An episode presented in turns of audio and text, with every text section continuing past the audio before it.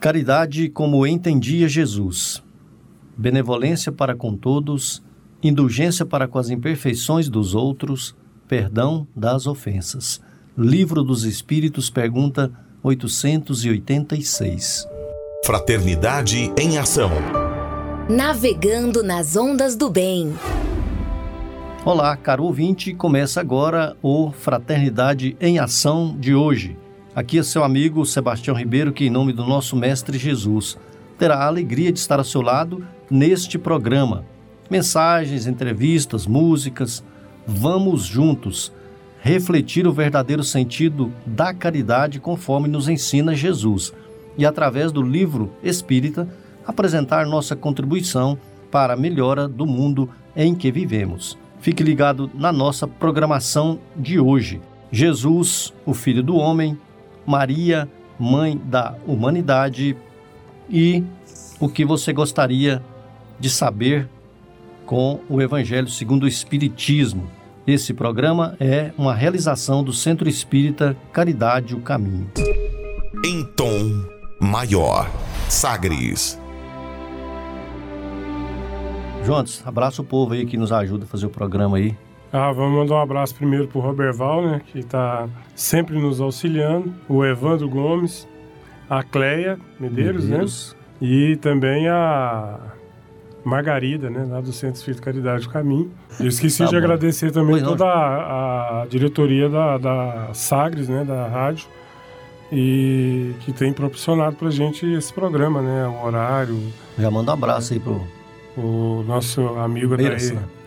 É, e toda a diretoria também, né, todos os conselheiros, o pessoal que tem nos apoiado. Muito bem. Vem aí a mensagem inicial e a nossa prece.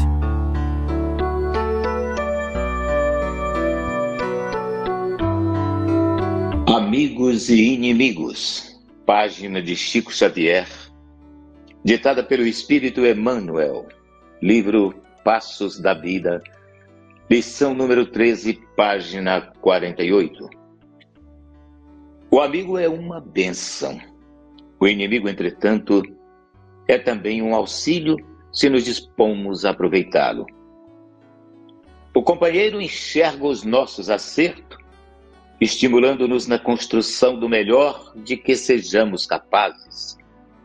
O adversário identifica os nossos erros, impelindo-nos a suprimir a parte menos desejável da nossa vida.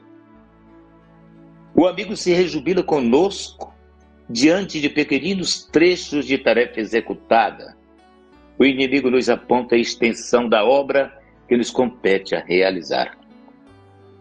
O companheiro nos dá força, o adversário nos mede a resistência.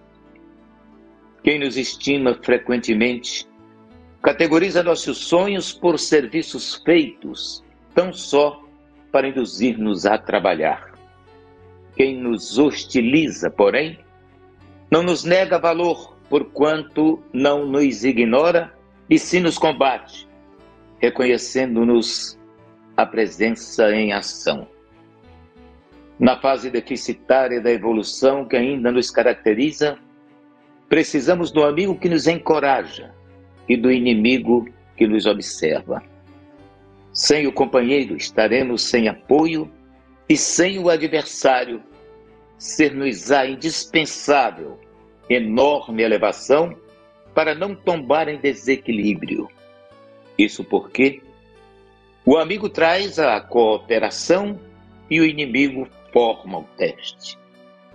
Qualquer servidor de consciência tranquila se regozija com o amparo do companheiro, mas deve igualmente honrar-se com a crítica do adversário, que o ajuda na solução dos problemas de reajuste.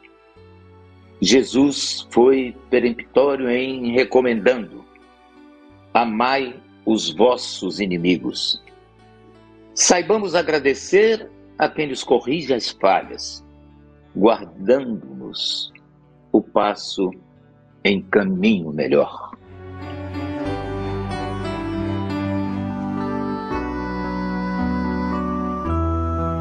Mestre amado Jesus, que nesses momentos, Senhor, a vossa paz possa se fazer na terra, que o seu amor possa se irradiar nos corações dos jovens, das crianças, dos pais, que possamos, Mestre Jesus, vivenciar as tuas lições, os teus exemplos.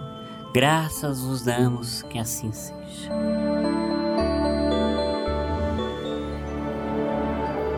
Sagres. Dicas para reforma íntima.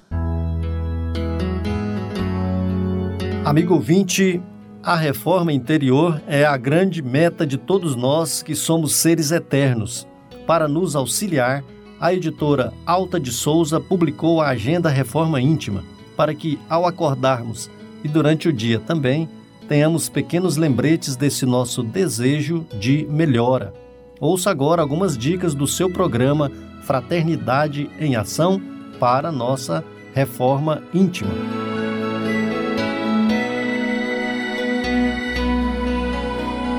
Reflexão e vivência em torno do Evangelho. Tenho que receber um batismo e quão ansioso estou para que ele se cumpra. Lucas capítulo 12, versículo 50. Meta do mês: desenvolver abnegação, renúncia e solidariedade.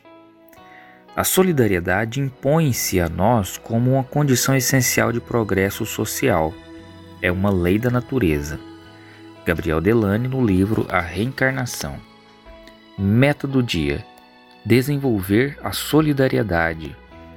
Interpreta o colega irritado por enfermo a rogar-te os medicamentos da tolerância. Emmanuel e André Luiz, que nos traz no livro Estude e Viva. Sugestão para sua prece diária. Prece rogando paciência ante as dificuldades e vicissitudes. Se você está interessado neste método para sua melhoria interior, conheça e utilize a Agenda Reforma Íntima. Ligue para a Livraria e Distribuidora Vantuil de Freitas no WhatsApp 99281 9661 e adquire seus livros de estudos, reflexões e, acima de tudo, livros esclarecedores auxiliando ao nosso equilíbrio interior.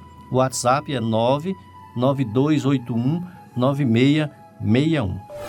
Fraternidade em Ação. O momento de crescimento espiritual na Sagres. Segundo Joana de Ângeles, todos precisamos de algo que nos auxilie a enfrentar com tranquilidade os problemas e a solucioná-los, a suportar as dores e superá-las, a compreender a necessidade das lutas e vencê-las, a manter o bom ânimo e não tombar em erros. Foi pensando nessas questões que escolhemos a passagem evangélica de hoje. Saiba mais com o Evangelho segundo o Espiritismo, com Djalma Freitas.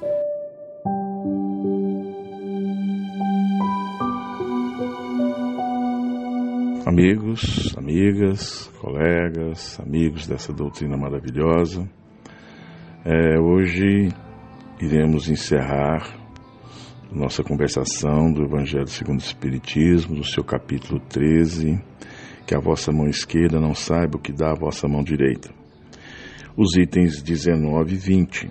O item 19, cujo título Benefícios pago com a ingratidão, e o 20, a beneficência exclusiva.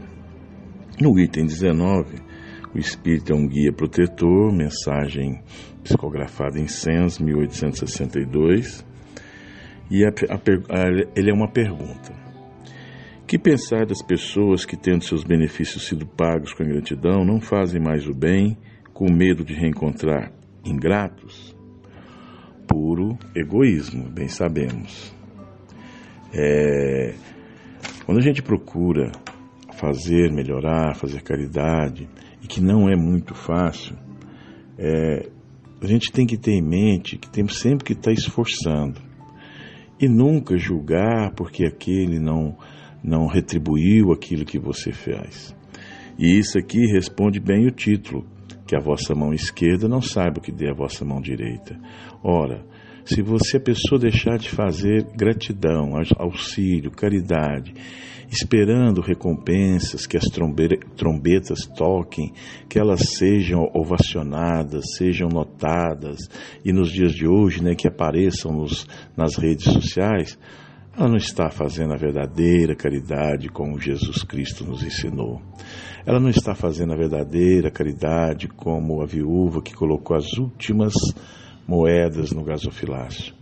Ela está praticando um ato, às vezes, em alguns casos, só por, por fazer, feito de sopa executado pelas mãos e não o coração.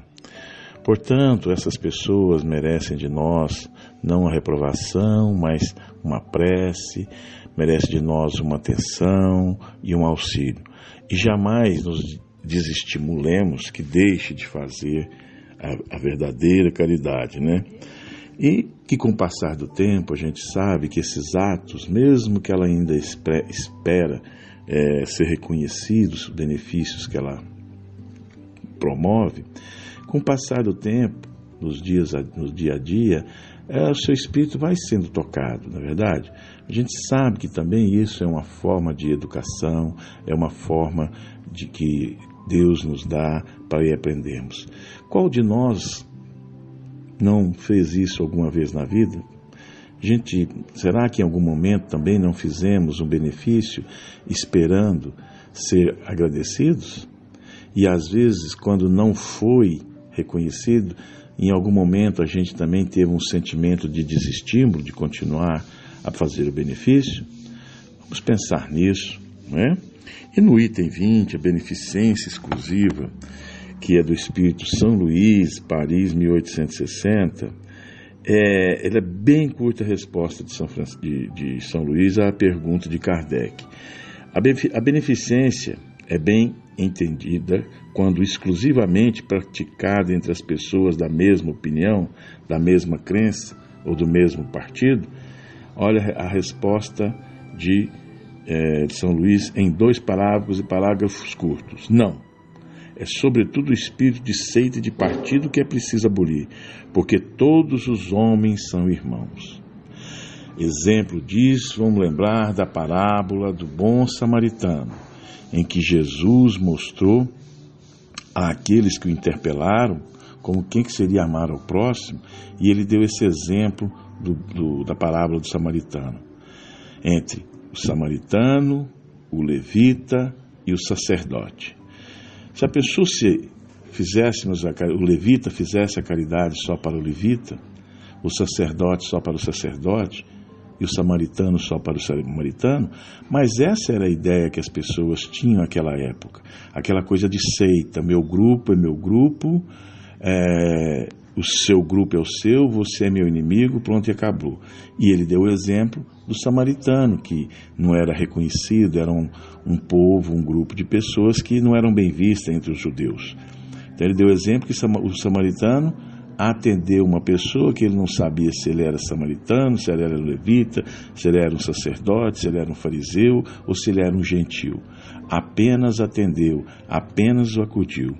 Por isso que quando São Luís diz assim, que o socorra, pois, sem lhe pedir nenhuma conta de sua consciência, porque se é o inimigo da religião, é o meio de fazer com que a ame, repelindo, faria que ela odiasse.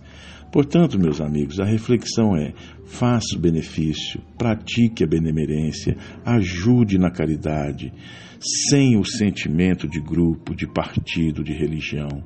Atenda, e nós, quanto espíritas, temos muito mais relevância nessa questão. Somos, seremos sempre mais cobrados. Que de nós, como espírita, que atendêssemos só os espíritas? Não. Então, que possamos refletir também sobre essa lição, quando vier esses pensamentos em sua mente, ah, eu não vou ajudar porque não é do meu grupo, não é da minha religião, afaste esse pensamento através de uma prece. Graças a Deus, que Jesus nos abençoe hoje e sempre, que assim seja.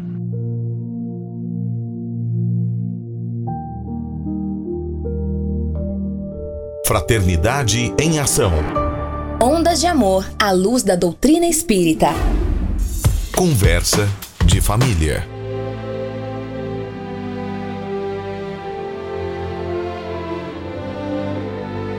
Amigo ouvinte, hoje falaremos sobre o dever. E Emmanuel cita no livro Tocando Barco um trecho em que ele fala sobre o dever que define a submissão que nos cabe a certos princípios estabelecidos como leis pela sabedoria divina para o desenvolvimento de nossas faculdades. E cita ainda também no livro Pensamento e Vida, ainda Emmanuel citando: dever é a série de lições a que fomos chamados pela eterna sabedoria no livro da vida, de cujo aprendizado dependerá sempre o nosso avanço para a infinita luz. E com essas citações de Emmanuel, nós apresentamos nossos amigos Janaína Afonso, do Centro Espírita Caridade o Caminho, de Goiânia, e José Antônio, do Centro Espírita Francisco de Assis, da cidade de Senador Canedo, Goiás. Vão falar para nós sobre o dever. Meus irmãos, que a paz do nosso Senhor Jesus Cristo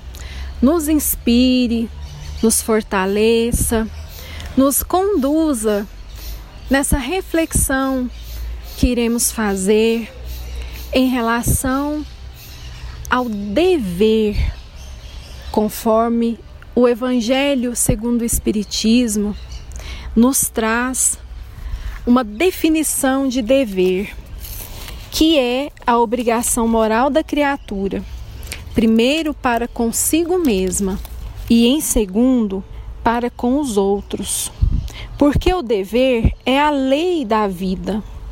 Nós devemos estar atentos em relação à nossa conduta moral, em relação às nossas atitudes, em relação ao dever moral que nós temos em relação ao outro. Nós devemos estar atentos, meus irmãos, porque o dever, também como as outras virtudes, é uma conquista, uma conquista espiritual muito valiosa e que nós precisamos trabalhar, que nós precisamos nos ajustar para conquistá-la.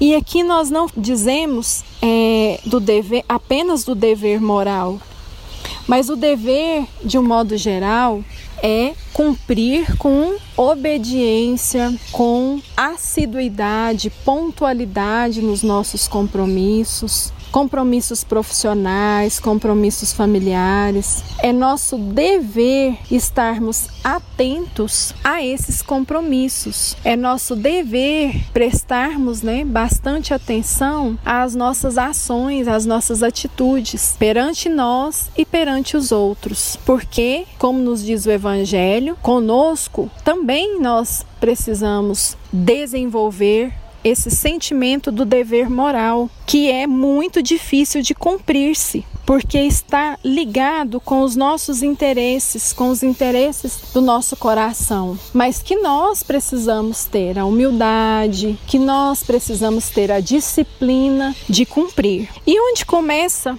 o nosso dever? Onde termina ele? O dever se inicia para cada um de nós, exatamente no ponto em que ameaçamos a felicidade do outro. Ou seja, nós precisamos estar atentos, porque se deixarmos de cumprir os, cumprirmos os nossos deveres para conosco e para com o nosso próximo, no sentido moral, poderemos estar sim ameaçando a felicidade do outro, ameaçando a felicidade do nosso próximo. Como isso é sério, meus irmãos? Porque, conforme nós dissemos e está no Evangelho segundo o Espiritismo. O dever é uma obrigação moral, o dever é da lei da vida. Então, meus irmãos, estejamos atentos e lembremos sempre dos ensinamentos do nosso Senhor Jesus Cristo, fazendo exatamente aos outros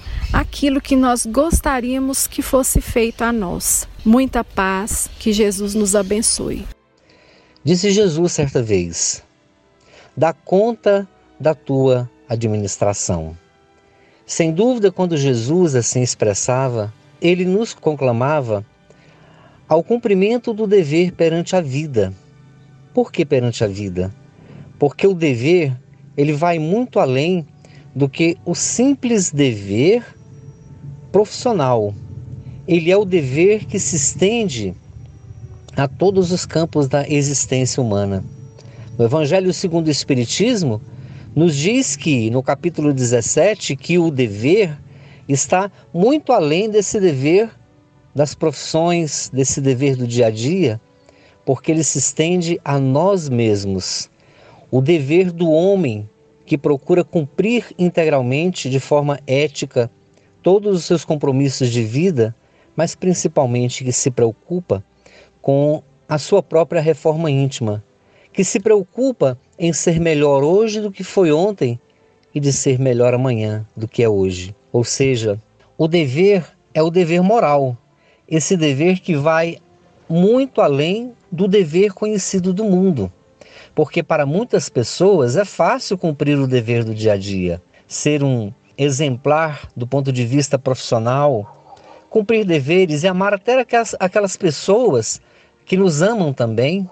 Tudo isso parece ser muito fácil, mas Jesus nos convida a um dever muito mais difícil quando ele diz que se somente fizermos aquilo que os outros fazem, os fariseus, os publicanos, como ele próprio dizia, que vantagem a gente teria? Para o cristão e para o espírita em particular, existe um aspecto muito mais importante, e esse aspecto muito mais importante é exatamente o aspecto de nós estarmos então preocupados com a nossa transformação íntima, com a busca constante do nosso autoaperfeiçoamento. E o dever moral do homem, como diz o Evangelho no capítulo do dever, está entregue a si mesmo, o homem que cumpre o seu dever ama a Deus mais do que as criaturas e as criaturas mais do que a si mesmo. Então estamos bem além e bem acima daquilo que podemos dizer é, do dever comum é, dos mortais, porque Jesus veio à Terra para exatamente mudar esse conceito que ainda existia naquela época dos antigos profetas, quando ele nos convida a uma radical transformação da nossa existência.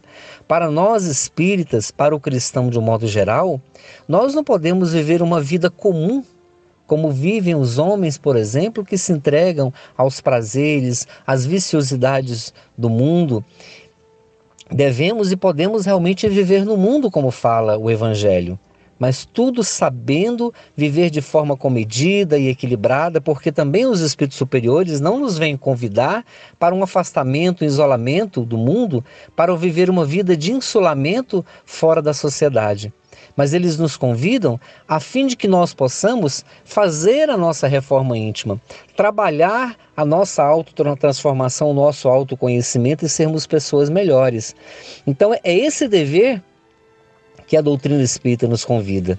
O dever de sermos melhores, o de procurar é, ser um bom pai, o, o de procurar ser um, um, um realmente um profissional exemplar, o de procurar no dia a dia sermos melhores em tudo, na profissão, na casa espírita, na família, enfim, de fazer tudo aquilo que realmente podemos e devemos fazer dentro dos aspectos da vida nas quais nós vivemos, seja em família, na sociedade e até mesmo na casa espírita.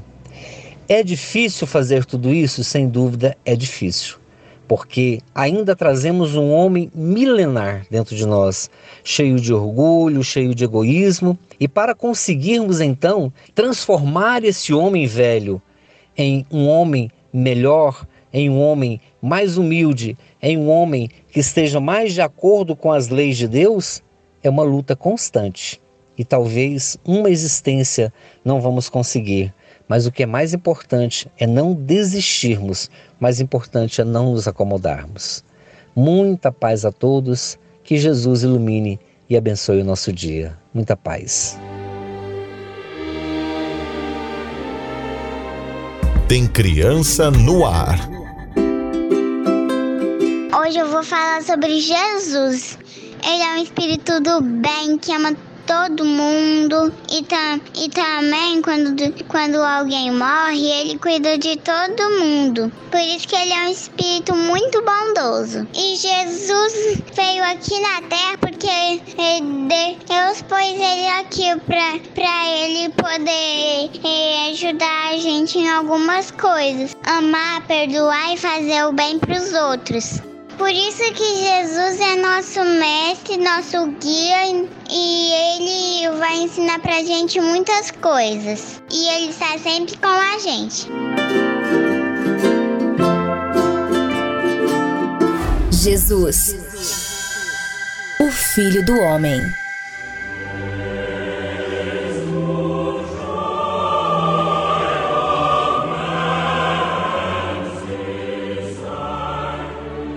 As promessas do Cristo.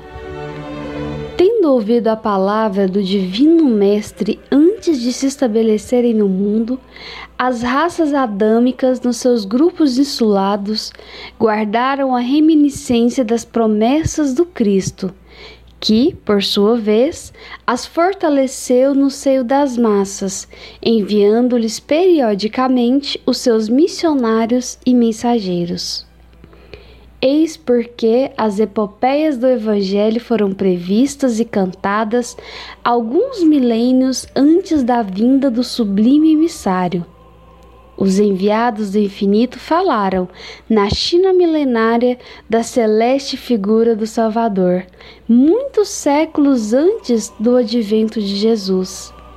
Os iniciados do Egito esperavam-no com as suas profecias. Na Pérsia, idealizaram a sua trajetória, antevendo-lhe os passos nos caminhos do porvir. Na Índia Védica era conhecida quase toda a história evangélica, que o sol dos milênios futuros iluminaria na região escabrosa da Palestina e o povo de Israel, durante muitos séculos, cantou-lhe as glórias divinas, na exaltação do amor e da resignação, da piedade e do martírio, através da palavra de seus profetas mais eminentes. Uma secreta intuição iluminava o espírito divinatório das massas populares. Livro a Caminho da Luz, autor Emmanuel, página 38 e 39. Momento musical.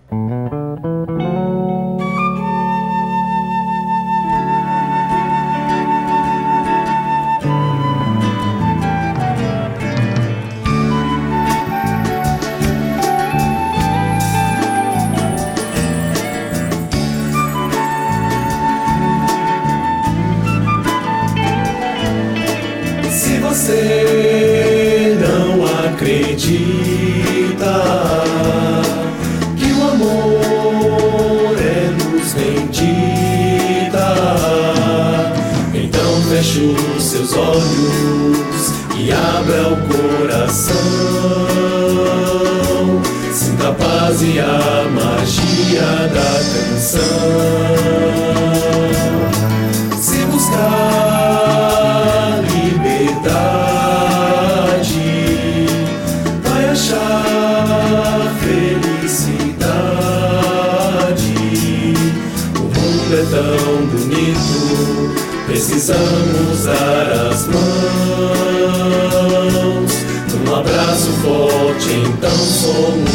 irmãos.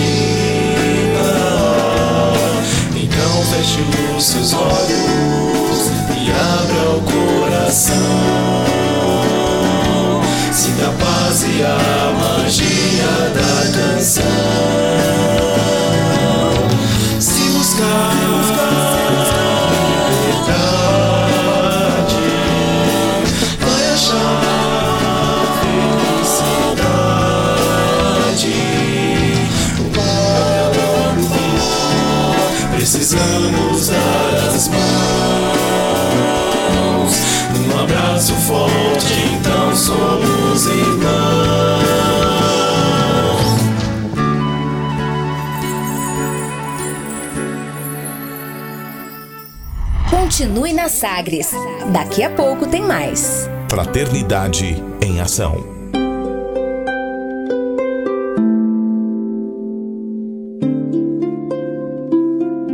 De onde eu vim? Existem espíritos? Posso nascer de novo? Por que sofremos tanto? Existe vida depois da morte? Para onde vou depois da morte? O que é reencarnação? O que é mediunidade? Amigo ouvinte, as respostas a essas e a tantas outras questões você encontrará conhecendo a doutrina espírita em seu tríplice aspecto: ciência, filosofia e religião. Procure uma instituição espírita em sua cidade.